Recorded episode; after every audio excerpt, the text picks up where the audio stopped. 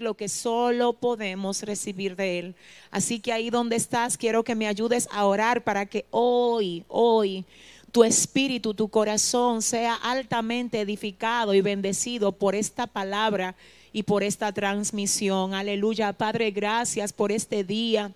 Gracias, Señor, aleluya, por tu bondad, por tu gracia, por tu favor por tu misericordia, amado Dios, estamos aquí otra vez pidiéndote, Señor, que seas tú, Señor, quien edifiques nuestros corazones. Que seas tú, Dios, el que trates con cada uno de nosotros, Señor, y hazlo de tal forma que todo lo que pueda estar torcido en nosotros por causa de tu santa y perfecta palabra sea enderezado, Dios. Glorifícate y muévete de tal manera que todo lo que está dañado y que no te da honra a ti, Señor, en nosotros, sea desarraigado desde la misma raíz, Señor. Padre, permite, Dios, que todo el que reciba hoy esta palabra pueda conocerte mejor al final de haberla recibido, Dios. Vuélvete a glorificarte, Señor, aleluya. Vuelve a glorificarte y a ti, solo a ti, te vamos a dar toda la gloria, toda la honra y todo el honor. Amén. Pueden sentarse. Aleluya. ¿Quién vive? y a su nombre. Miren, mis amados, hoy vamos a dar continuidad a la serie que hemos estado desarrollando ya por algunos lunes y tiene como tema el fundamento de nuestra fe. Nosotros comenzamos viendo así como que por encima lo que fue el libro de Hebreos en el capítulo 11. ¿Recuerdan? Ahí vimos la definición de fe, y ahí estuvimos aprendiendo acerca de algunos de los héroes de la fe, algunas de sus características que son dignas de admirar. Amén. Yo les recomiendo que si usted todavía no ha leído completo ese capítulo, lo lea, póngaselo como tarea, porque de verdad que ahí hay un contenido muy edificante que creo que puede bendecir su corazón de una manera especial. Miren, Luego de ver el libro de Hebreos en el capítulo 11, nosotros estuvimos, creo que ese mismo día, estableciendo lo que es la diferencia de tener fe y estar empecinado. Porque el Señor quiere que nosotros tengamos fe, pero es muy peligroso uno empecinarse con algo que no está dentro de lo que es la voluntad de Dios para uno. Y de hecho yo decía que es por esto que muchas personas se desmotivan de servirle a Dios porque ellos se empecinan con algo que persiguen y persiguen, pero que Dios porque nos ama tanto nos niega por nuestro propio bien por nuestro propio bien, porque aunque a nuestros ojos o a nuestra vista eso parezca bueno, Dios que conoce todos los tiempos, Él es el único que sabe lo que realmente nos conviene y lo que no. Amén. Nosotros además de esto estuvimos estudiando algunos modelos de fe. ¿Alguien recuerda cuál fue el primero? Job fue el primero. Y aprendimos de Job su determinación, ¿verdad? De serle fiel a Dios, a pesar de que todo lo que a él le estaba pasando no era lo que él había sembrado. Pero como quiera, él se mantuvo siendo fiel a Dios. Amén. Luego de Job, ¿de quién aprendimos? ¿Alguien recuerda? De la mujer cananea. Y específicamente de esta mujer aprendimos su perseverancia cuando está esperando un favor de Dios. Luego de la mujer cananea, ¿de quién aprendimos? De la fe del centurión, ¿verdad? Que dijo, yo soy un hombre que está bajo autoridad y que tengo soldados bajo mis órdenes. Y le digo a este, va, ve y va, y al otro ven y viene. Y esto fue admirado por Jesús, porque él ni siquiera era del pueblo de Israel y mostró un nivel tan alto de fe que hizo que Jesús dijera de él, ni aún en Israel he hallado tanta fe. Luego del centurión, ¿qué aprendimos? Los diez leprosos, ¿recuerdan? Aprendimos que a pesar de que no habían sido sanados, el Señor los envió a que fueran donde el sacerdote, pero ellos no podían llegar enfermos donde el sacerdote, sino que solo les quedaba la opción de caminar sobre la palabra que el Señor les había dado. Así que ellos tuvieron fe suficiente para caminar sobre la palabra que el Señor les había dado y nosotros aprendimos de ellos que a veces a veces nosotros no necesitamos tener todo lo que Dios ha dicho que nos va a dar en ese momento para nosotros comenzar a emprender lo que Él quiere que emprendamos en Él. Amén. Aprendimos que hay cosas que el Señor la hace ahora y otras las hace mientras. Amén. Hay cosas que el Señor las hace hoy y ahora, pero hay otras que Él las va a hacer mientras tú le sirves y mientras tú te dedicas a lo que Él te ha indicado que tú te dediques. Ese fue el último modelo de fe que estudiamos y eso fue el pasado lunes, ¿verdad? Yo no sé si ustedes recuerdan que yo les dije que iba a ver hoy un modelo que iba a estar en el Antiguo Testamento. ¿Recuerdan? Les dije, faltan tres porque van a ser siete en total ya hemos visto cuatro. Entonces hoy vamos a ver el número cinco en el Antiguo Testamento. La semana que viene el número seis en el Antiguo Testamento y vamos a cerrar la serie con otro modelo de fe del Nuevo Testamento que será el número siete. Amén. Así que hoy para iniciar este tiempo de enseñanza, yo antes de comenzar oficialmente, quiero otra vez dar la bienvenida a toda nuestra familia en las redes sociales y en las naciones. Qué bendición para nosotros es saber que el Señor permite que haya un enlace y que haya un puente a través del cual lo que Él deposita aquí pueda llegar y ser de bendición a cada uno de ustedes. A Dios le damos la gloria por todo esto y si usted está hoy en este discipulado por primera vez, debemos de decirle que este no es un mensaje, no es tampoco eh, algún tipo de de forma de transmitir el mensaje que el Señor nos da a modo efusivo, ni quizás eufórico como generalmente lo hacemos aquí, todo siempre guiado por la presencia del Señor, sino más bien que estas enseñanzas de los lunes son tranquilitas. Y lo que esperamos de usted es que usted se busque una libreta, se busque su Biblia y en la medida de lo posible pueda incluso consultar cada uno de los pasajes que nosotros mencionamos aquí en estas enseñanzas. Gracias por estar conectados con nosotros en el día de hoy y que sea el Señor edificando su corazón de una manera especial. La clase de hoy está en el libro de los jueces. Vamos a jueces. En el capítulo 4. Vamos a ver del capítulo 4 del libro de los jueces algunos versículos. En primer orden vamos a ver del verso 1 al verso 10 y luego vamos a evaluar lo que nos dice el contenido bíblico desde el verso 14 y hasta el verso 23 del mismo capítulo 4. Amén. Repito, estamos para leer en el día de hoy jueces capítulo 4 del verso 1 al verso 10. ¿Qué dice Cristina? La palabra se lee en el nombre del Padre, del Hijo y del Espíritu Santo. Después de la muerte de Ahod, los hijos de Israel volvieron a hacer lo malo ante los ojos de Jehová y Jehová los vendió en mano de Javín, rey de Canaán, el cual reinó en Azor, y el capitán de su ejército se llamaba Císara, el cual habitaba en Jaroset Goín. Entonces los hijos de Israel clamaron a Jehová porque aquel tenía 900 carros errados y habían oprimido con crueldad a los hijos de Israel por 20 años. Gobernaba en aquel tiempo a Israel una mujer, Débora, profetisa, mujer de Lapidot, y acostumbraba sentarse bajo la palmera de Débora entre Ramat y Betel, en el monte de Efraín, y los hijos de Israel subían a ella a juicio. Y ella envió a llamar a Barat, hijo de Abinoán, de sedes de Neftalí, y le dijo, ¿no te ha mandado Jehová, Dios de Israel, diciendo, Ve, junta tu gente en el monte de Tabor y toma contigo diez mil hombres de la tribu de Neftalí y de la tribu de Zabulón. Y yo atraeré hacia ti al arroyo de Sisón, a Císara, capitán del ejército de Javín, con sus carros y su ejército, y lo entregaré en tus manos. Vará le respondió, si tú fueres conmigo, yo iré, pero si no fueres conmigo, no iré. Ella dijo, iré contigo, mas no será tuya la gloria de la jornada que emprendes, porque en mano de la mujer venderá Jehová a Císara.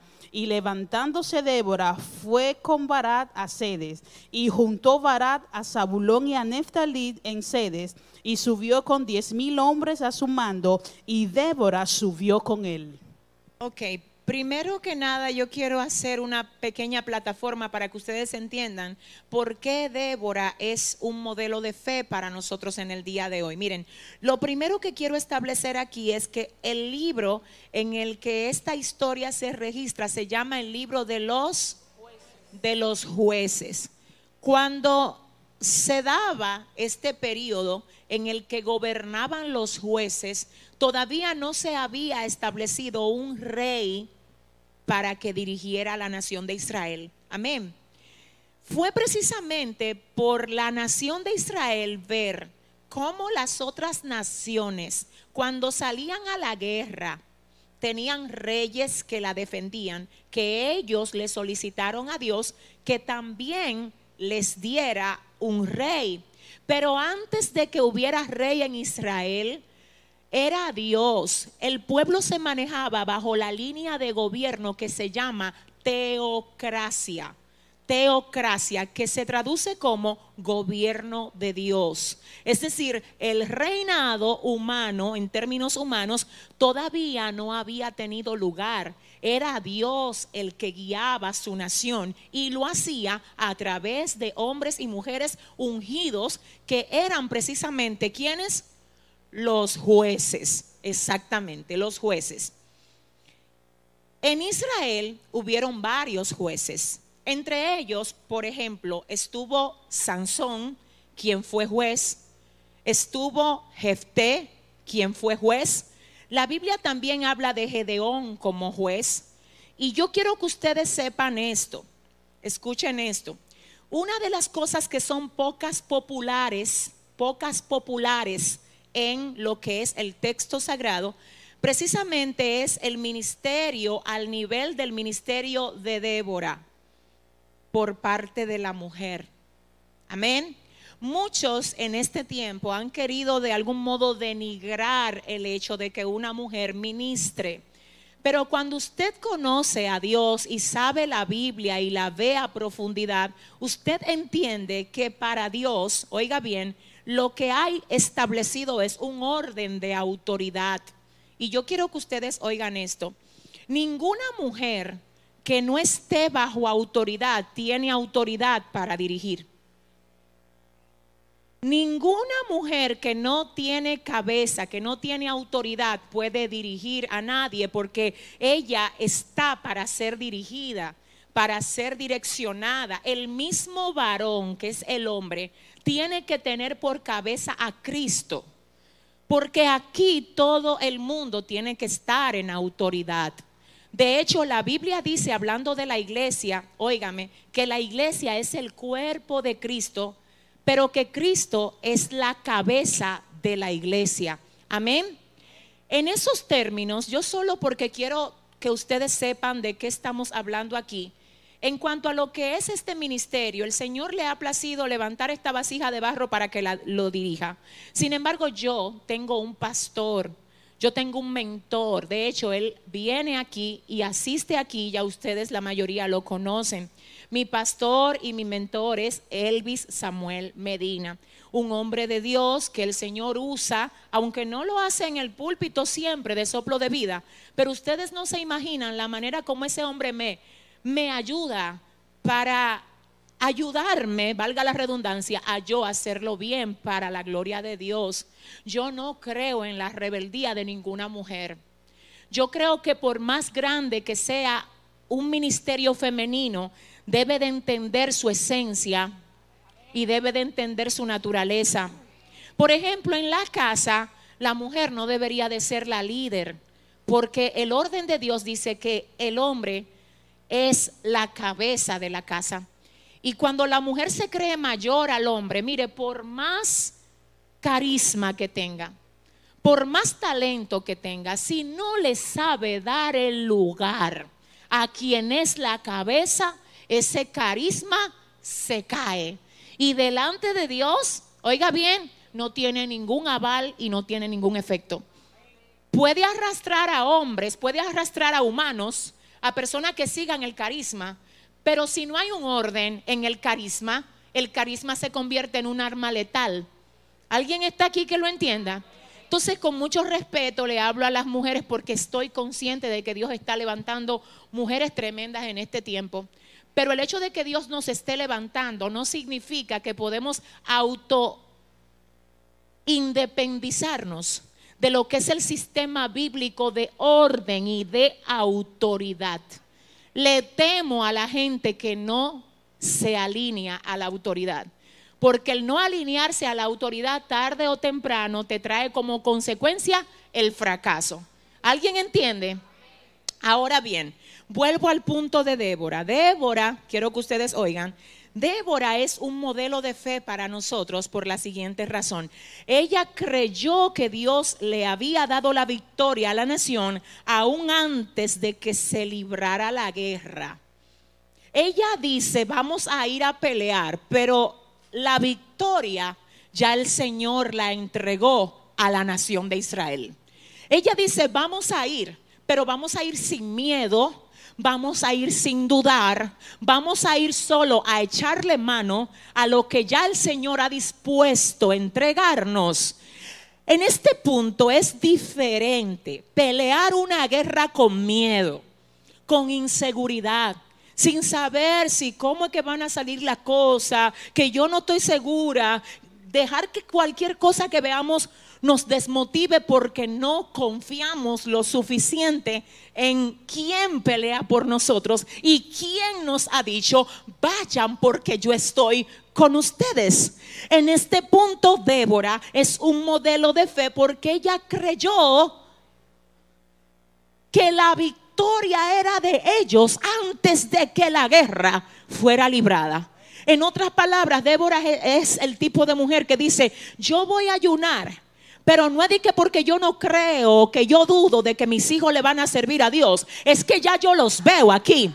Es que ya yo creo que ya ellos están dentro del diseño y dentro del propósito de Dios para ellos. Ella es el tipo de mujer que ora y ayuna, pero al mismo tiempo celebra lo que ella sabe que Dios ha dicho de ella. Ella no se deja batir por lo que ve. Ella no se entristece por aquellos que no creen. Ella no necesita gente que crea. Con que ella crea y que le crea aquel que le dio la palabra, ella sabe que es suficiente. Amén. Entonces, por eso Débora es un modelo de fe. Ahora, observemos esto. El verso 1 del capítulo 4 dice, después de la muerte de Aot, Aot era un juez de los jueces que acabamos de mencionar aquí. Dice, después de la muerte de Aot, los hijos de Israel volvieron a hacer lo malo ante los ojos de Jehová. Quiero que usted oiga esto. Aot era un juez y fue el juez que el Señor usó para matar al rey de Moab. Del rey de Moab la Biblia dice que era grueso, que era grueso, que era gordo y que Aot lo traspasó con un cuchillo.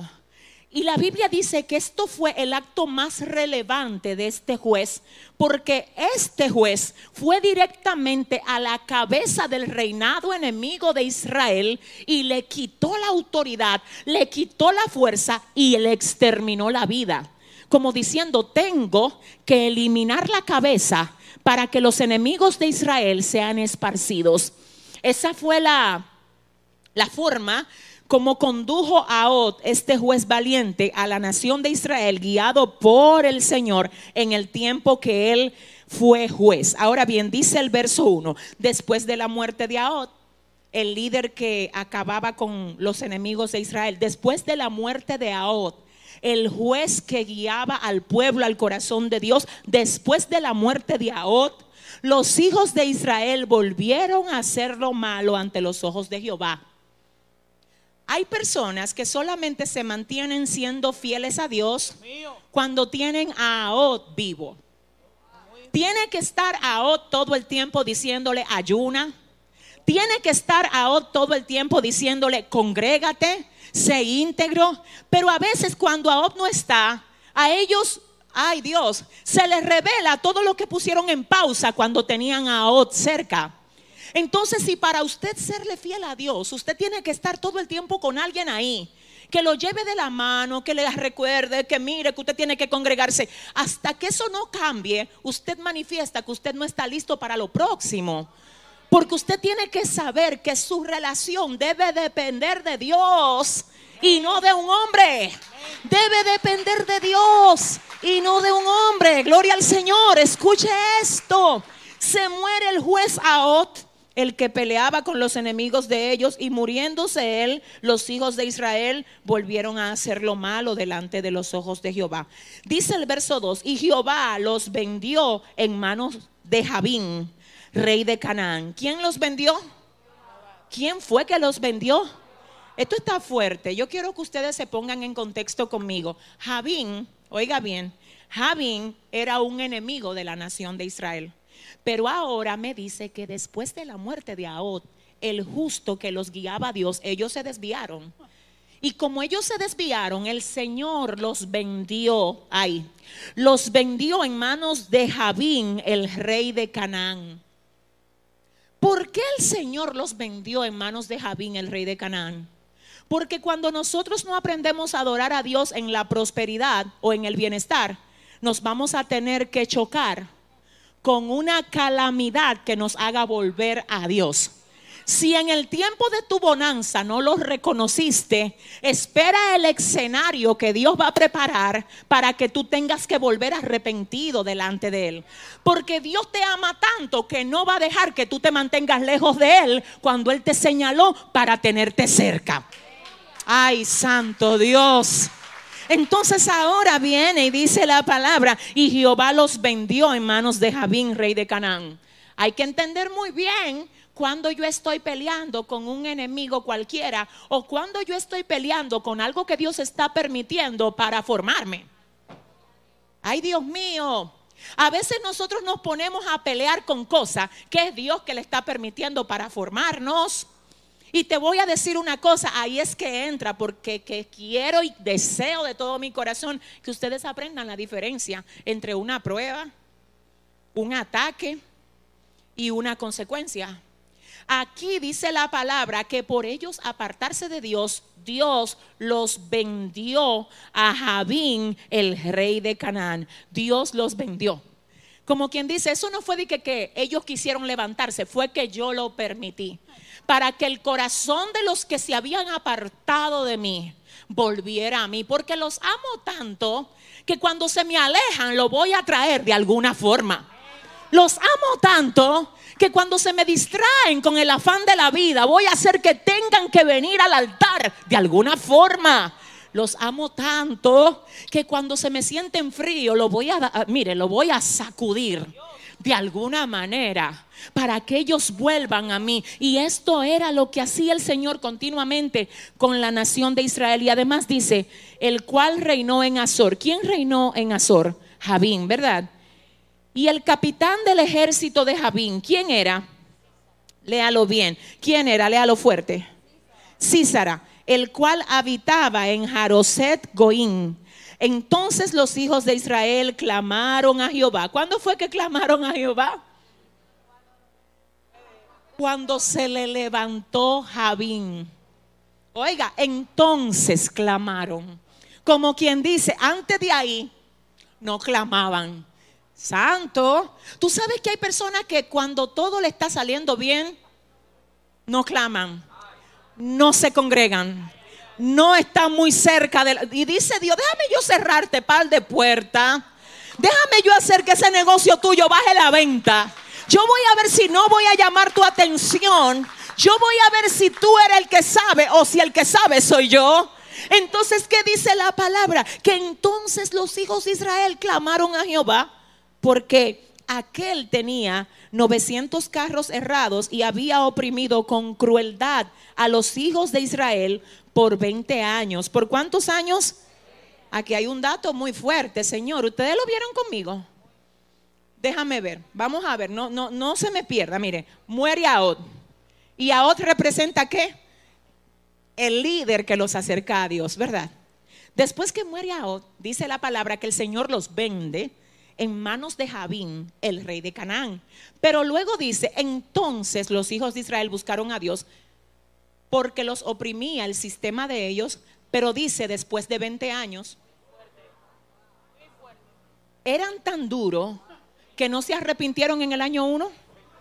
En el año 1 de la opresión, ellos dijeron, no, esto lo resolvemos nosotros. En el año 2 siguieron igualito de rebelde. En el año 3 no había nada que lo moviera.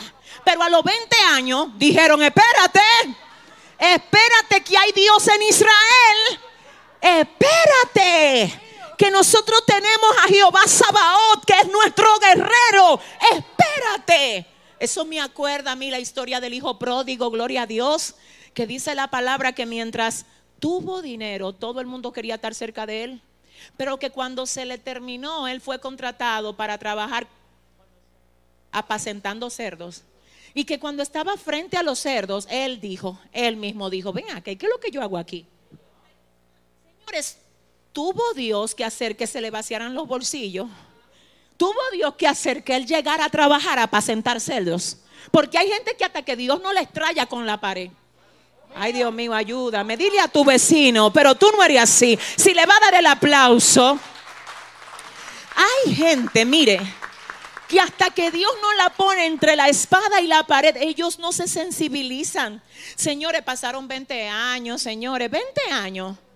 Óyeme, pero 20 años aguantando presión, aguantando batalla del ejército enemigo. Y dice la palabra que entonces los hijos de Israel clamaron a Jehová porque aquel tenía 900 carros errados y había oprimido con crueldad a los hijos de Israel por 20 años. Y en el verso 4, aquí es que quiero que ustedes observen, dice, gobernaba en aquel tiempo a Israel una mujer. Ay, ay, ay, ay. Gobernaba en aquel tiempo a Israel una mujer. Yo quiero que ustedes vayan entendiendo qué es lo que acabamos de leer. Dice que ella gobernaba. No dice que ella, no señores, vamos a hablar lo que dice aquí. Dice gobernaba. Cuando dice gobernaba en Israel, dice que ella era autoridad porque Dios la había puesto en autoridad. Entonces dice aquí, Débora se llamaba esta mujer y era profetisa y era mujer de Lapidot. Ay, ay, ay, hay ahí algo tremendo, ¿lo vieron? Ella gobernaba, pero tenía esposo. Ella gobernaba, pero era mujer de Lapidot. ¿Está bien? No es de que, que, ella gobernaba, no, ella gobernaba, pero ella tenía una cabeza que la gobernaba también a ella. ¿Alguien está aquí? Ella gobernaba, pero ella tenía dirección para el gobierno que ejercía. Mira, te voy a decir algo, mi vida. Una de las ventajas de tú tener dirección, tener una cabeza que te dirija, es que no hay una cosa más especial. Wow, yo no sé si usted lo ve así. Que cuando tú medio te desvías, porque tú crees que tú estás bien, a veces, no sé a quién le ha pasado, viene esa autoridad con amor y te dice, ay negra, eso no estuvo bien ay no, manito, mira, así no te manejes, mira, esto no te conviene, así no lo hagas, mira, por tu bien, por tu bien cambia esa actitud. Por tu bien a esto así, así, señores, miren, de verdad, el que no puede valorar eso es porque no entiende lo que es un diseño divino, que no entiende lo que es un propósito divino, gloria a Dios. Mire, yo sé, y le voy a hablar rapidito acerca de lo que son los, niveles de autoridad. Por ejemplo, nuestros padres son autoridad sobre nosotros. Y a veces uno dice, no, porque ya yo soy mayor de edad. La realidad es que uno nunca crece para los padres. Los padres siempre van a ser mentores de nosotros. Obviamente tengo también que decirles que a veces la formación que reciben nuestros padres no exactamente los califica a ellos para ser los padres que uno quisiera tener. Hay padres que fueron abusados, maltratados y ellos no han tenido la bendición que tienen ustedes de que el Señor les agarre ese corazoncito y se lo transforme. Y como ellos no han tenido esa bendición, ellos siguen actuando mal. Pero, Dios mío, por eso es que cuando tú tienes a Dios, tú tienes que aprender a perdonar aún a esas personas, ya sean padres, tíos, abuelos, que te hayan marcado en tu niñez o en tu adolescencia, porque mira qué es lo que pasa. El que está herido quiere herir a otros. El que está dañado quiere dañar a otros. Entonces cuando tú estás sano, tú quieres sanar a otros. Si tú estás sano, tú quieres sanar a otros. Entonces, ¿qué es lo que pasa? Escuche lo que pasa yo sé que a veces pareciera como que hay un pulso entre lo que es la malicia de los que están enfermos y entre lo que es tu deseo de ayudarlos. Pero yo te tengo que decir algo, la Biblia dice, no nos cansemos pues de hacer el bien, porque a su tiempo cegaremos si no desmayamos, gloria a Dios. Entonces tenemos aquí que Débora era gobernante en Israel, pero que también era no, dígalo más fuerte, que también era. Era profetisa, pero que también era qué? Esposa de quién? Esposa de Lapidot. Seguimos. Dice, y acostumbraba sentarse bajo la palmera de Débora. La palmera de Débora. No sé si yo dije en algún momento aquí que la palmera representa autoridad y gobierno. Por eso en la antigüedad, en todas las entradas de los palacios donde moraban los reyes, había siempre una palmera plantada. Por eso además dice la Biblia, el justo florecerá como la palmera y crecerá como cedro en el Líbano. Luego dice, plantados en la casa de Jehová, en los atrios de nuestro Dios, florecerá porque la palmera se planta en la casa de los reyes y ahí fructifica. Pero dice el salmista, el justo florecerá como la palmera en la casa, no de un rey terrenal, sino en la casa de Jehová, donde va a florecer y donde va a fructificar. ¿Estamos bien? Entonces aquí Débora, Débora se sentaba debajo de la palmera de Débora entre Ramá y Betel, en el monte de Efraín, y los hijos de Israel subían a ella a juicio. ¿Qué dice el verso 6, Cristina? Y ella envió a llamar a Barat, hijo de Abinoán, de sedes de Neftalí, y le dijo, ¿no te ha mandado Jehová Dios de Israel diciendo, ve, junta a la gente en el monte de Tabor y toma contigo diez mil hombres de la tribu de Neftalí y de la tribu de Zabulón? Y yo atraeré hacia ti al arroyo de Sison a Císara, capitán del ejército de Javín, con sus carros y su ejército, y lo entregaré en tus manos. Parémonos ahí. Señores, ¿qué era Débora? Ella gobernaba y era profeta y era esposa de Lapidot. Solamente siga esto. Ahora ella tiene algo que decir de parte de Dios. Ella en el verso 6 dice, y ella envió a llamar a Barak, hijo de Abinoán, de sedes de Neftalí. ¿Quién era Barak? Barak era el comandante del ejército de la nación ella tiene una palabra de Dios para Barak. Y la palabra que ella tiene para Barak es, ve, porque el Señor nos ha entregado a nuestros enemigos en la mano.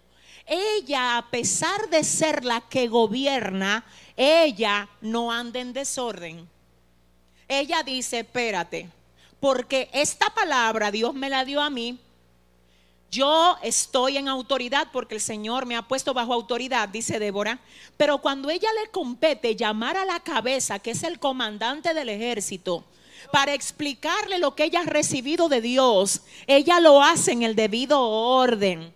Ella llama a la autoridad y le dice, quiero que tú sepas que, oye esto, no te ha mandado Jehová Dios de Israel diciendo, ve junta tu gente en el monte de Tabor y toma contigo a diez mil hombres de la tribu de Neftalí y de la tribu de Zabulón. Y yo atraeré hacia ti al arroyo de Sison, a Císara. Ay, espérate, que aquí hay un código fuerte. El Señor le está diciendo a Barak, el comandante del ejército de la nación donde ella era la que gobernaba, escucha qué es lo que va a pasar.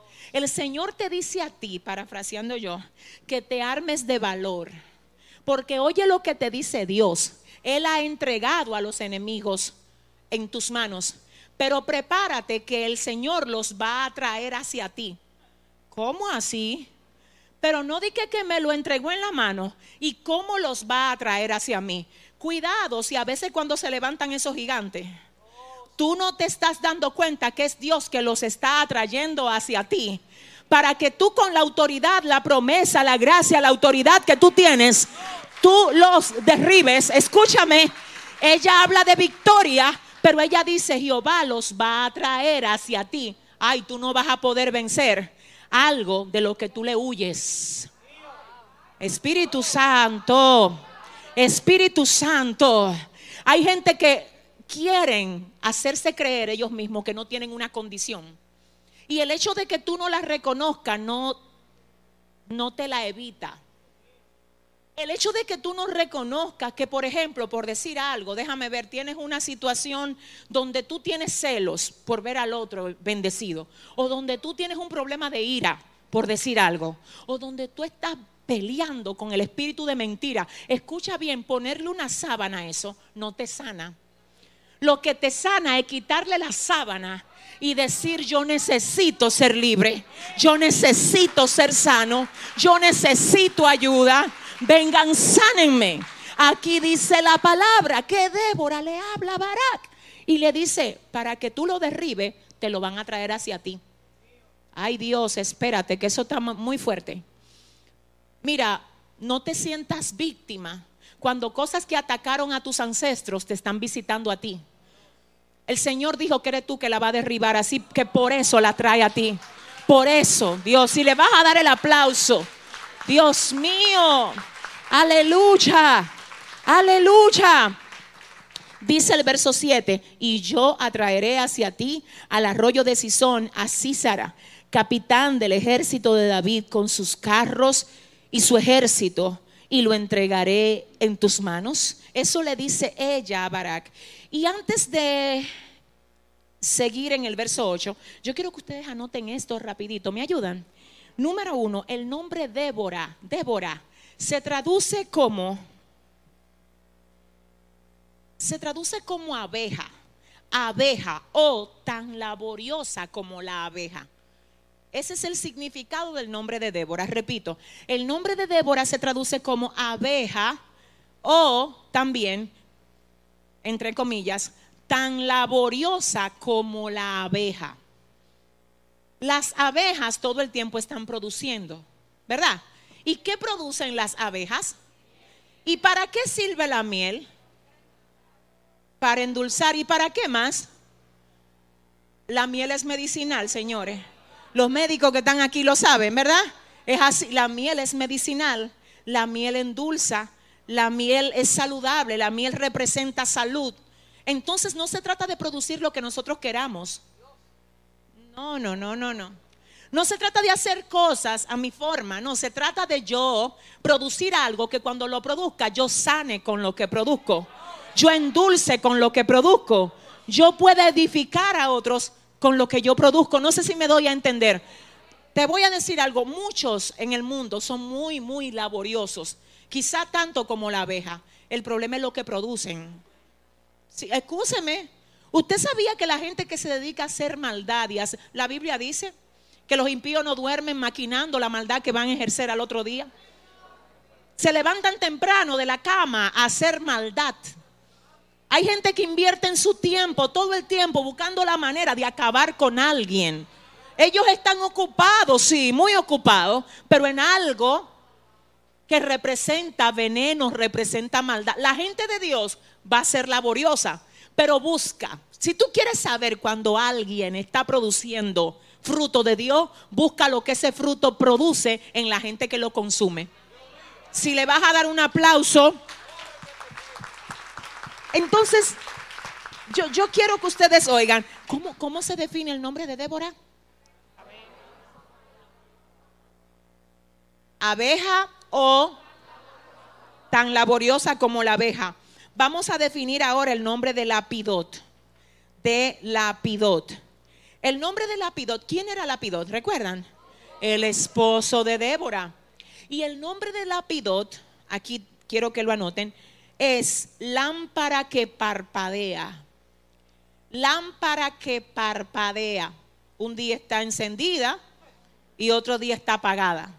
Ahí está para las mujeres que dicen, es que yo no puedo ejercer mi ministerio con este hombre un día prendido un día apagado. Débora sí supo cómo. Y estando en orden y en autoridad.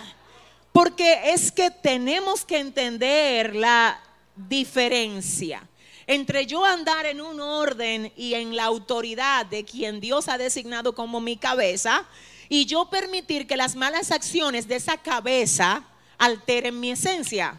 ¿Alguien entendió? El tú someterte a la autoridad no representa que tú te tienes que apagar como se puede apagar la lámpara que ellos representan. El día que estén apagados, préndelo.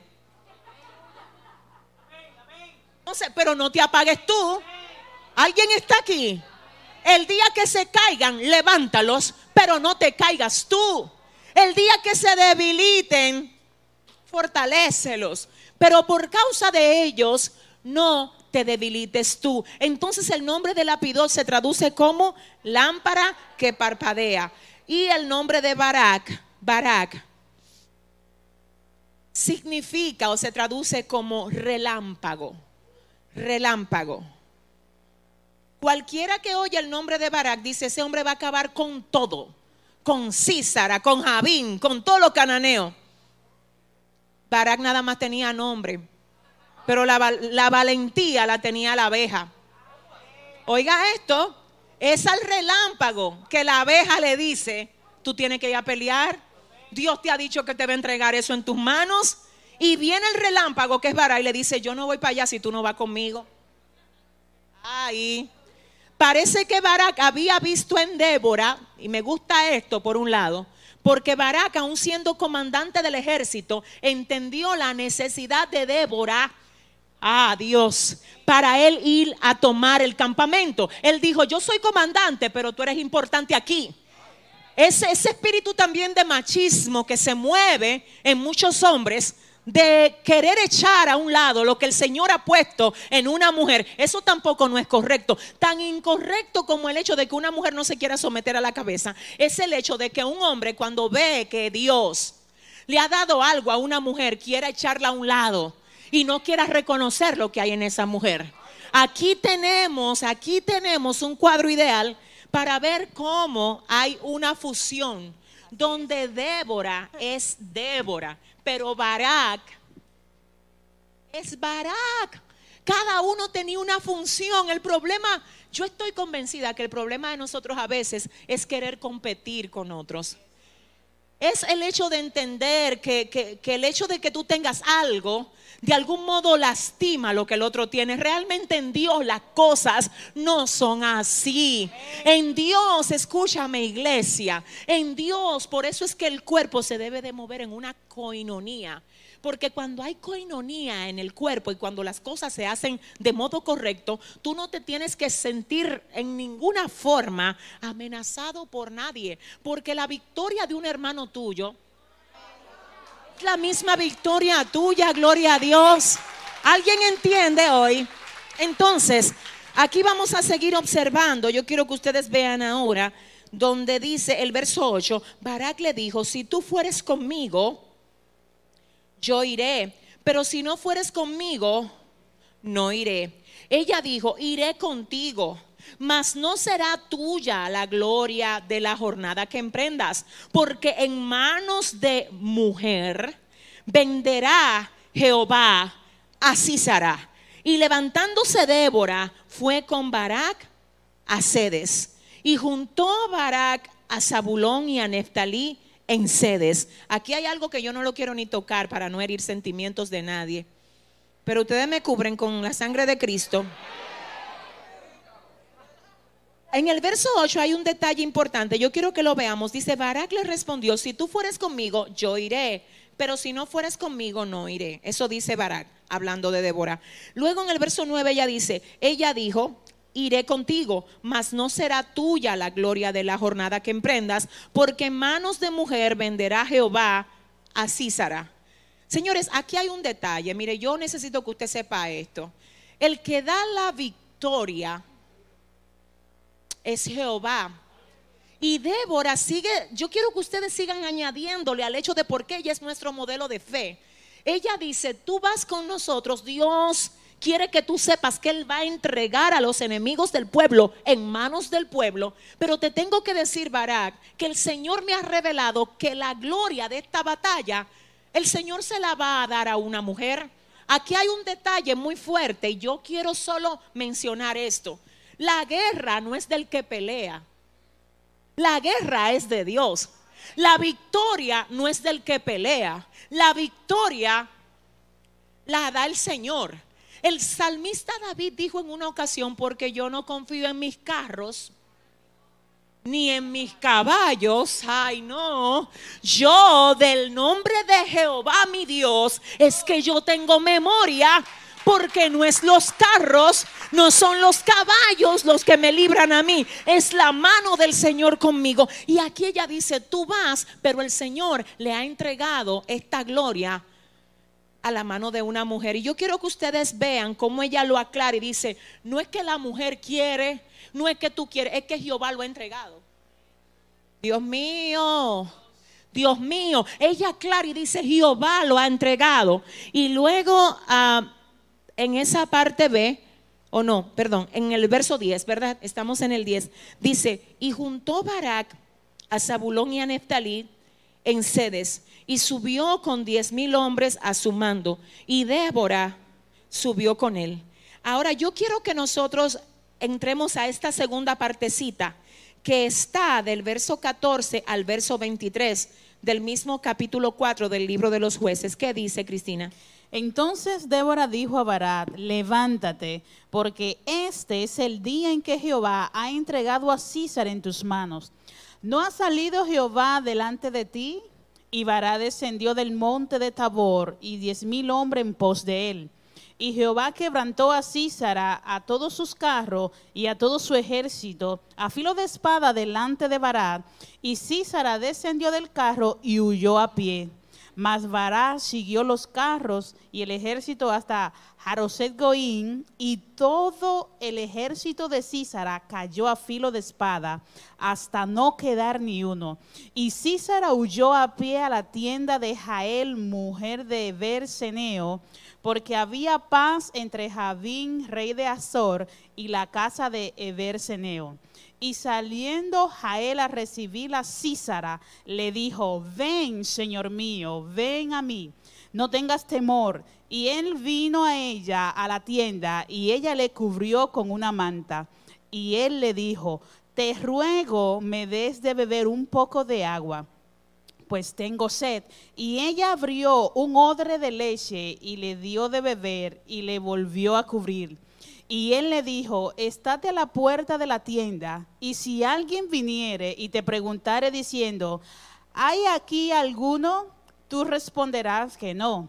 Pero Jael, mujer de Ver, tomó una estaca de la tienda y poniendo un mazo en su mano, se le acercó calladamente y le metió la estaca por las sienes y la enclavó en la tierra pues él estaba cargado de sueño, cansado, y así murió. Y siguiendo Barad a Císara, Jael salió a recibirlo y le dijo, ven, y te mostraré el varón que tú buscas. Y él entró donde ella estaba, y he aquí Císara yacía muerto con la estaca por la sien. Así abatió Dios aquel día a Javín, rey de Canaán, delante de los hijos de Israel. Gloria a Dios. Hay tres puntitos más que yo quiero que veamos de estos pasajes que están, bueno, de este pasaje entero que está desde el 14 al 23 del capítulo 4. Miren, número uno, resulta que Barak persigue al ejército enemigo. Yo quiero que ustedes oigan. Cuando Barak ataca, primero, primer punto, cuando él ataca, él ataca a los soldados del ejército, pero queda viva la cabeza. Miren, le voy a decir algo que creo que es necesario que ustedes sepan. Cuando usted quiera eliminar algo que tiene que ser eliminado de raíz, no ataque soldados. No ataque soldados. Los soldados solo están bajo la influencia de la cabeza. Y si usted ataca soldados y elimina soldados y deja viva la cabeza, lo que va a pasar es que esa cabeza, aunque no tenga soldados, va a volver a recrear el ejército porque en primer orden salió de la cabeza. Mm. Entonces mi batalla no es con soldados. Y yo estoy segura, perdónenme y excúsenme de corazón, pero creo firmemente que la razón por la que a veces nosotros no ganamos batallas es porque estamos peleando con soldados y no atacando la cabeza. Cada vez que tú ves a alguien haciéndote la guerra, no, no creas, no pienses que es ella, que es él. No se trata de soldados, se trata de la cabeza. Por eso es que tú ves que hay gente que pueden tratar bien a quienes les aborrecen y cualquiera lo llama bobo, loco, tonto. Ellos no entienden ese código de acción. Eso es un código profundo que solamente los practican aquellos que tienen entendimiento de que en esta batalla no se pelea con soldados, se desarma, se ataca, se elimina, ¿qué? La cabeza, gloria al Señor. Entonces tenemos un cuadro aquí. Yo siento al Espíritu Santo muy fuerte. Tú sabes que yo creo, yo creo que en vez de tú entender de que, que tu batalla es con tu supervisor en el trabajo, tú deberías de atacar al espíritu de arrogancia en oración y en ayuno que está usando ese supervisor. En vez de tú pensar de que, tu batalla es ah, incluso a veces hasta con un profesor de la universidad, y usted de verdad se lo cree que es el profesor, sin entender que, señores, lo único que hizo el enemigo fue que, que, que tomó, perdón, ese cuerpo o esa piel para encubrirse. Dios. Leí en una ocasión algo que me llamó mucho la atención, que fue, creo, una reflexión de un pastor, no recuerdo el nombre, pero él escribió algo que me gustó mucho. Él decía, la grandeza de identificar el poder detrás del trono. Y él hablaba específicamente de cómo cuando en el libro de Isaías se habla de Satanás, específicamente la Biblia dice que el profeta comienza hablando con un rey y luego termina hablando con Satanás. Él comienza hablando con un rey y después en la conversación ahí mismo le dice, ¿cómo caíste del cielo, oh querubín protector? Echado fuiste, fuiste acabado en hermosura. Tú que ministrabas delante del trono de Dios, te sacaron porque te llenaste de rebeldía. Pero no era con un rey que él estaba hablando al principio de la conversación, sí, pero después dijo, déjame yo no hablar con soldado déjame yo tratar este asunto con la cabeza. Ay, Espíritu Santo, te voy a decir algo, yo siento a Dios aquí. Aún a veces a tus propios hijos, y te lo voy a decir en serio, si son adolescentes y si son niños, tú no quieres saber la forma como el enemigo se mueve. Y te lo voy a decir más fuerte todavía. Por eso es que tú tienes que tener tanto cuidado con lo que ven tus hijos. Porque a veces precisamente los programas que ellos están viendo los están llenando de rebelión, de rebeldía. Y tú a veces ves conducta en niños de 12 años, de 15, que tú dices, Dios mío, pero ¿y esto? Y lo que tú no entiendes es que no son ellos. Ellos están sufriendo porque el enemigo los agarró como víctima, como títere. Imagínate que tú a la víctima y al títere comience a lacerarlo también. ¿Quién lo va a ayudar? Va a salvar? ¿Quién lo va a levantar? Dios. No pelees con soldado. Wow, Dios mío, derriba la cabeza. Entonces, ¿qué fue lo que hizo? Yo quiero que veamos esto. El verso 14. Entonces Débora dijo a Barak, levántate porque este es el día en que Jehová ha entregado a Císara en tus manos. ¿No ha salido Jehová delante de ti? Y Barak descendió del monte Tabor y diez mil hombres en pos de él. Y Jehová quebrantó a Císara, a todos sus carros y a todo su ejército a filo de espada delante de Barak. Y Císara descendió del carro y huyó a pie. Císara descendió del carro y huyó a pie. Cuando una cabeza ve que le atacan los soldados, huye buscando refugio, buscando otros soldados, buscando un lugar donde fortalecerse. Oiga lo que dice la palabra. Cuando el hombre fuerte o cuando el espíritu inmundo dice, sale del hombre. Atención aquí, dice, sale por lugares secos, buscando reposo y no hallándolo, dice, volveré a mi casa de donde me sacaron. Para ver si encuentro una brecha ahí y vuelvo a entrar a esa casa. Pero se va buscando reposo porque es un cobarde. Porque no, no te enfrentas solo. Siempre va a usar un títere para que tú te equivoques. Porque el día que a ti se te caiga la venda, Él sabe él sabe que ya tú no vas a estar quejándote, ni llorando, ni, ni victimizándote. Alguien puede decir gloria a Dios aquí. Ah, Dios mío. Oh Dios mío. ¿Y qué dice? Y huyó a pie. Mas Barak, estoy en el 16. ¿Qué dice Cristina? Mas Barak. Siguió los carros y el ejército hasta Jaroset Goín. Y todo el ejército de Císara cayó a filo de espada hasta no quedar ni uno. Estamos bien ahí, perfecto. Barak atacó a quién? Al ejército de Císara. Pero luego en el 17, ¿qué dice? Y Císara huyó a pie a la tienda de Jael, mujer de Eber Seneo. Ok, vamos a pararlo ahí. ¿A dónde fue que Císara huyó?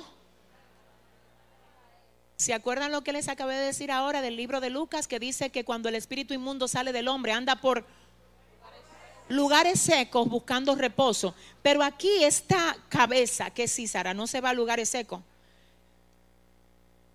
él se va a buscar refugio a una casa equivocada. Se metió en la casa de una mujer que se llamaba Jael. Y el nombre Jael se traduce como cabra montés. Cabra montés que nada la mueve. Esto está fuerte. Yo no sé si aquí hay alguien que pueda decirle a su vecino que nada te mueva. Dile, que nada te mueva. Que nada. Esa mujer no estaba diciendo que ay, cualquiera, ay, hombre, me da una pena. Ella dijo, ¿para dónde que tú vienes? Ven. Ven, fíjese algo. Yo siento al Espíritu Santo de Dios aquí. Espérese, que usted tiene que oír, que yo le dije que hay alguna cosa ahí que no quiero que usted la deje de ver. Mire, número uno, hay una diferencia cuando yo salgo a buscar a Císara y cuando Císara viene a mí. Hay gente que se ponen a decir que, que tienen guerra con el diablo, pero ellos salieron a buscarlo. El caso de Jael, Jael no salió a buscar a Císara, fue que Císara se metió en la casa de ella. Entonces te voy a decir una cosa, hay una diferencia cuando tú te buscas tu lío. A eso se le llama consecuencia y para tú salir de ahí tienes que arrepentirte y tomar una acción correctiva. Cada error que usted comete no será diferente si usted no cambia con respecto a eso. Hay gente que están esperando cambio cuando ellos siguen haciendo todos los días lo mismo. Si usted quiere ver algo distinto, no siga haciendo lo mismo, caballero. Dile al que te queda al lado contigo que están hablando hoy aquí. ¿eh? Se ponen a mirar y que amén, amén. Y cuando viene con usted. ¿eh? Entonces, mire qué es lo que pasa. Hay una diferencia. Aquí tenemos un cuadro interesante y es que Císara viene a la casa de la mujer que nada la mueve. Y ella no le da miedo, ni siquiera le dice, ¿qué tú haces en mi casa? Ella dice, si tú viniste fue porque Dios permitió que tú llegaras. Ay, yo no sé si se levantara una generación de guerreros que diga, si esto me pasó fue porque Dios lo permitió. Si Dios lo permitió, porque yo lo voy a derribar en el nombre de Jesús. ¡Hey, aleluya! Es que ella no salió a buscarlo. Espérate. Ay, espérate. ¿Tú quieres saber si tú vas a vencer en contra de ese enemigo? Mira dónde tú estabas cuando llegó. No me entendieron, ¿verdad? Si me entendiste, dale el aplauso fuerte al Señor. Ajá. Ajá. Tú quieres saber si tú vas a vencer en contra de ese espíritu que se ha levantado. Mira lo que tú estabas haciendo cuando se levantó. ¡Ey! Porque si fue que tú le abriste brecha, tú lo que tienes que arrepentirte y pedirle misericordia a Dios. Si tú estabas haciendo lo que Dios te mandó a hacer, y estabas en el lugar correcto, ese espíritu es un incircunciso en tu territorio. Y alguien tiene que decir hoy aquí en el nombre de Jesús, es en el nombre de Jesús. Oh, gloria a Dios, que yo voy a eliminar la cabeza. Espérese, ahora tengo algo importante. ¿A quién fue que atacó Barak? A los soldados, al ejército. ¿Con quién se enfrentó Jael? Con la cabeza. Con la cabeza. Aquí me llama la atención porque cuando ella se ve de frente a Císara, a mí me gusta esto. Císara le dice que tiene sed y ella no le da agua. Ella le da algo mejor que agua. Ella le da leche, como diciendo, déjame mostrarte a qué territorio fue que tú te metiste. Déjame yo revelarte quién yo soy. Oye, oye lo que, que soy. Aleluya. Tú me pides agua, yo te doy leche, pero tú vas a ver que tú no sales vivo de aquí. Tú no te vas vivo de mi territorio. Ay, aleluya. Aleluya. Porque déjame decirte, mira, es, una combinación de elegancia y agresividad. Y no agresividad carnal, no, no, no. Violencia espiritual. La Biblia dice, el reino de los cielos sufre violencia y los violentos lo arrebatan Usted sabe lo que hizo Eliseo. Dice la palabra que Eliseo, cuando iban a entrar los sirios a atacar la nación, él dijo, Señor, mándamele un espíritu de ceguera a todo este grupo. Todo ciego. ¿Y sabe lo que hizo? Diríjanmelo ahora y háganmele un banquete. Que se llenen y después, Jehová, quítale la ceguera para que cuando tengan la barriga llena se acuerden que se metieron en un territorio y llamaron enemigo a aquellos que les alimentan. Si le va a dar el aplauso, ay Padre. Aleluya. Así que es, como saber, es como jugármela en términos espirituales, como que, espérate, déjame yo hacerte entender el nivel que tengo. Usted cuidado, si usted se llena de amargura, no me maneje los ataques con amargura, porque usted va a perder el estatus espiritual. Usted es un príncipe del Señor, usted es una guerrera, ¿eh? Usted no se puede dejar mover por cualquier cosita. Dile al que te queda al lado, coja su puesto, le dije. Oh, Dele un aplauso fuerte al Señor. Ay, gloria a Dios. Entonces, tenemos aquí, pero Jael, mujer de Ver, tomó, ¿qué fue lo que ella tomó? Una estaca de la tienda. Señores, esta gente trabajaba específicamente con este tipo de herramientas. Ella cogió una estaca de la tienda de ella. ¿Qué es esto, Dios mío? Pero ¿cuál es la enseñanza? Que cuando tú tienes que enfrentar una batalla, tú la tienes que enfrentar con lo que tú tienes. Con lo que tienes tú. Con las herramientas que Dios te dio a ti. ¿Cuál es el problema de mucha gente? Escuche cuál es el problema. Que cuando se le levanta la batalla, cuando lo visita Císara, ellos salían a buscar de aquí, ¿dónde está Maribel que me ayude a orar? Pero ¿y la pastora para que ayune? No, mi amor, dile al que te queda al lado, la estaca está en tu casa. Dile, corre, dile, la estaca está en tu casa. La estaca está en tu casa. La estaca está en tu casa. Ay, Padre. Entonces, ¿qué más dice Cristina? ¿Qué más dice? Y poniendo un mazo en su mano, se le acercó calladamente y le metió la estaca por las sienes. Y Espérate, ella va con estaca y mazo y va calladamente. Hay gente que hace más ruido. No, espérese.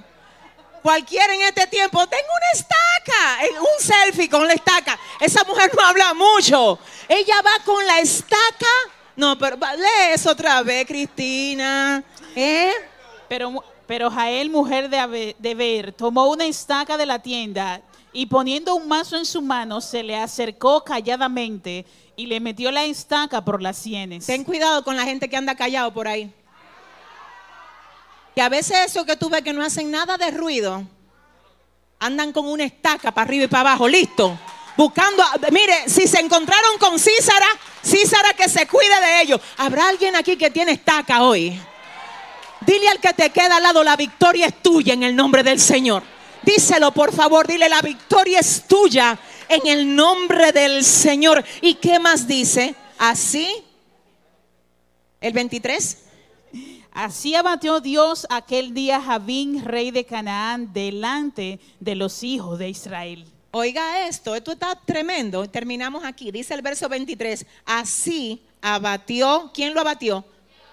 ¿Quién fue que lo abatió? Dios aquel día a Jabín, rey de Canaán, delante de los hijos de Israel. Aquí no dice, así abatió Débora. No fue Débora.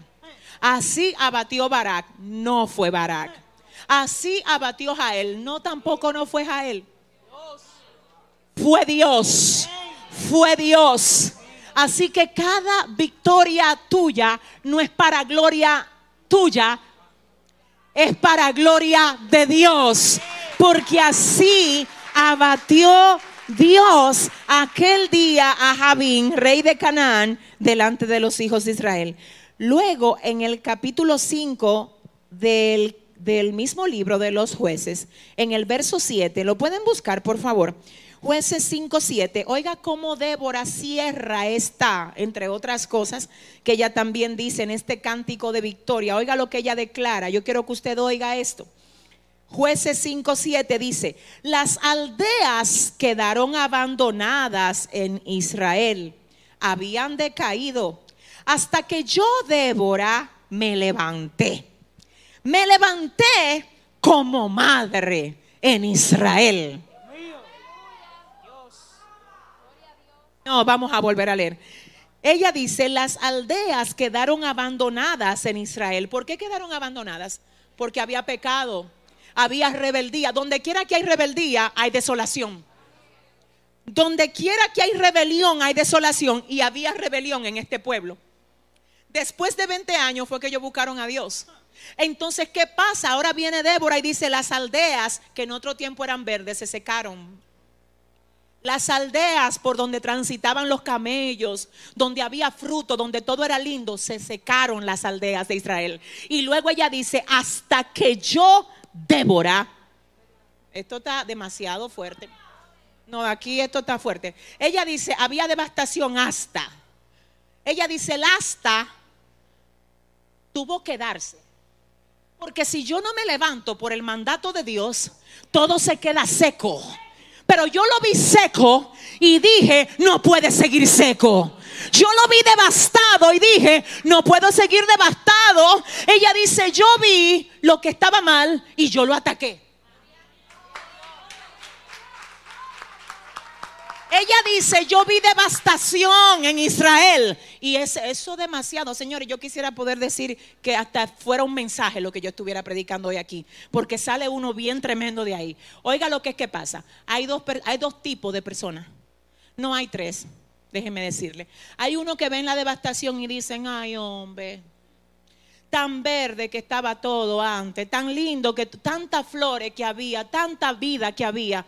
Hay otros que ven y dicen, ay, era lindo todo antes, mira cómo todo está ahora. ¿Quién será el que fue el culpable de que esto fuera así? Ay, pero hombre, ¿de quién habrá sido la culpa? Otro viene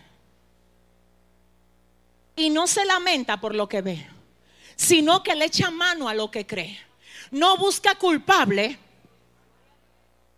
sino que dice, esta aldea no es mía. Esta aldea es de Jehová. Yo soy de Jehová.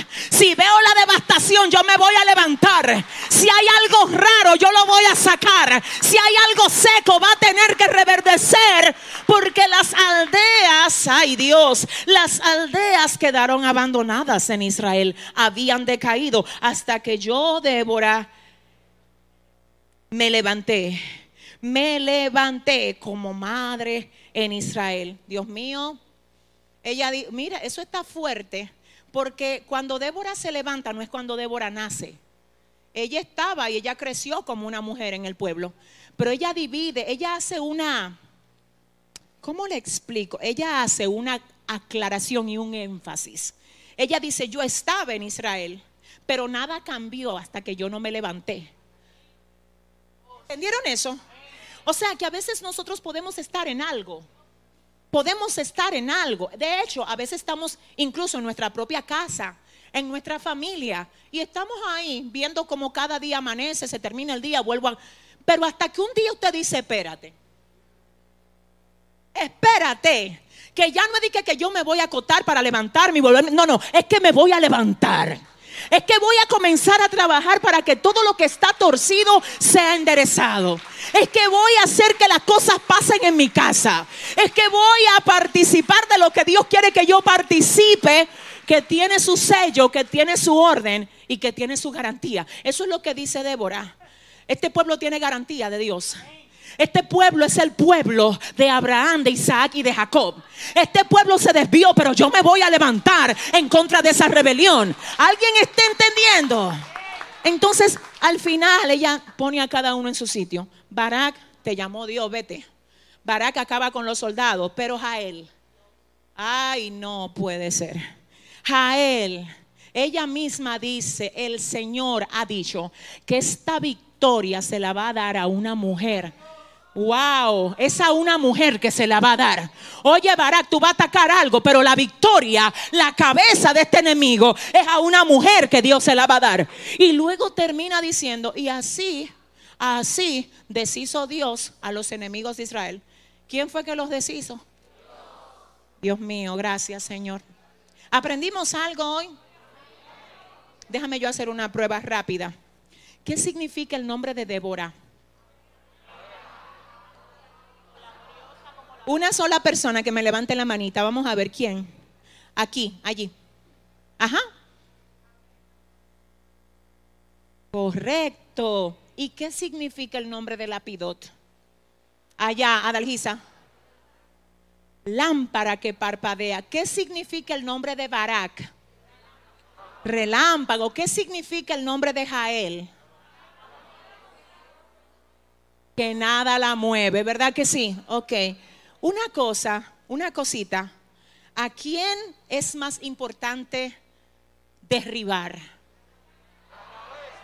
¿Por qué? Porque alguien me ayuda. Isabel sabe. Vamos a ver, Isabel.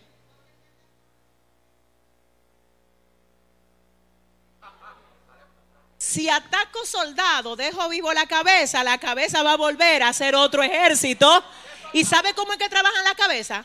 Las endemoniadas cabezas que andan por ahí, que andan unos espíritus fuertes. Te voy a decir una cosa, a veces tú dices, ven acá, hay esta ruina que hay en mi casa. No, señores, espérense, que es verdad que estoy hablando. Hay gente que dice, ven acá, pero hay una miseria en mi casa. A veces son espíritus de miseria fuertísimos. Y te voy a decir una cosa, tú no vas a resolver eso de que, ay, pobre mi casa, ay, pobre mi abuela. Espérese. Usted no va a resolver eso levantándose a las 12 del mediodía. ¿Eh? levantándose a la una y dice, ay, miseria, pero arráncale la cabeza a ese espíritu, ponte a aprender algo, crece en algo, ¿eh? supérate en algo para que tú puedas romper con ese círculo, con esas repeticiones de cada generación que se vienen dando en tu casa. ¿Alguien está entendiendo? Tengo, tengo que decir algo. Miren, la Biblia dice en el libro de Lucas, tengo como un enlace entre Lucas y aquí, que cuando el espíritu inmundo sale del hombre, ¿recuerdan? Anda por lugares buscando. ¿Sabe lo que dice? Cuando vuelve, dice, volveré con siete. Voy a volver con siete peores. ¿Y por qué dice que va a volver con siete peores? Lo que realmente dice es, si a mí me sacaron, yo voy a volver con refuerzo ahora. Toda cabeza que tú no eliminas busca refuerzo. Toda cabeza que tú no eliminas, por eso es que la guerra que tú peleaste en el año pasado no son igual que en este año. Porque tú en vez de derribar eso, le cogiste pena. Por eso es que Jael no se mueve. Y dice, ¿dónde está Císara? Dime, ven, ven, ven. Acuéstate aquí, ven, que yo te voy a arreglar. ¿Habrá alguien que pueda aplaudir bien a Dios ahora? Ay, Dios mío, Padre, gracias. Este es tiempo de alineamiento, iglesia. Mira, estamos en el final del año 2020. Hay gente que está aquí, no es por casualidad, fue que Dios te mantuvo vivo en medio de esto. Te voy a decir algo, este es un tiempo de enderezar lo que está torcido, de desarraigar desde la raíz lo que está dañando cualquier cosa en tu vida y en tu casa, porque tú no te puedes dar el lujo, no puedes, es que no puedes de dar un paso que no sea a la manera, wow, de Cristo. De Cristo, de Cristo, amén. Ponte de pie, iglesia, aleluya. Gracias, Padre, por este tiempo. Gracias por tu santa y divina palabra. Gracias por este modelo de fe que fue Débora para cada uno de nosotros. Gracias por esta serie, Dios, en la que tú te has movido, en la que tú te has glorificado. Señor, estamos de fiesta desde ya.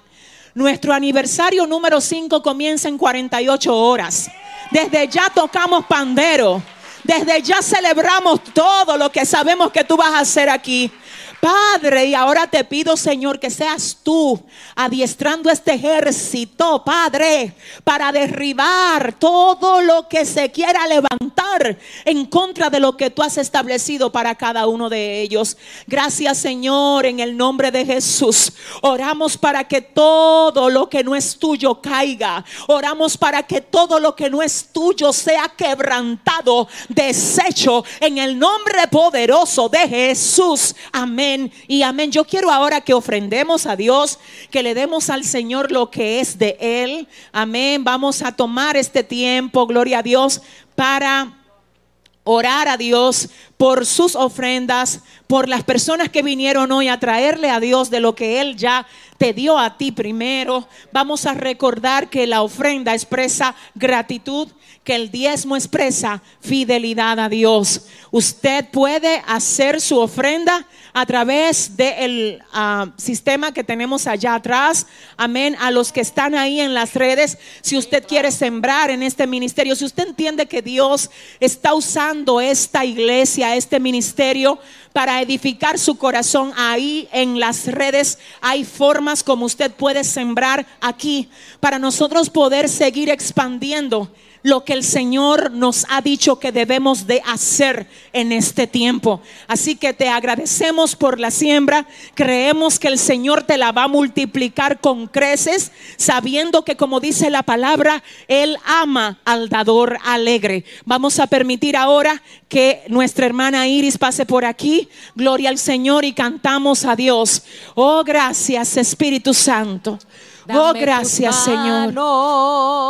Y estaremos de acuerdo que nuestros enemigos caerán a nuestros pies, pues lo que atares en la tierra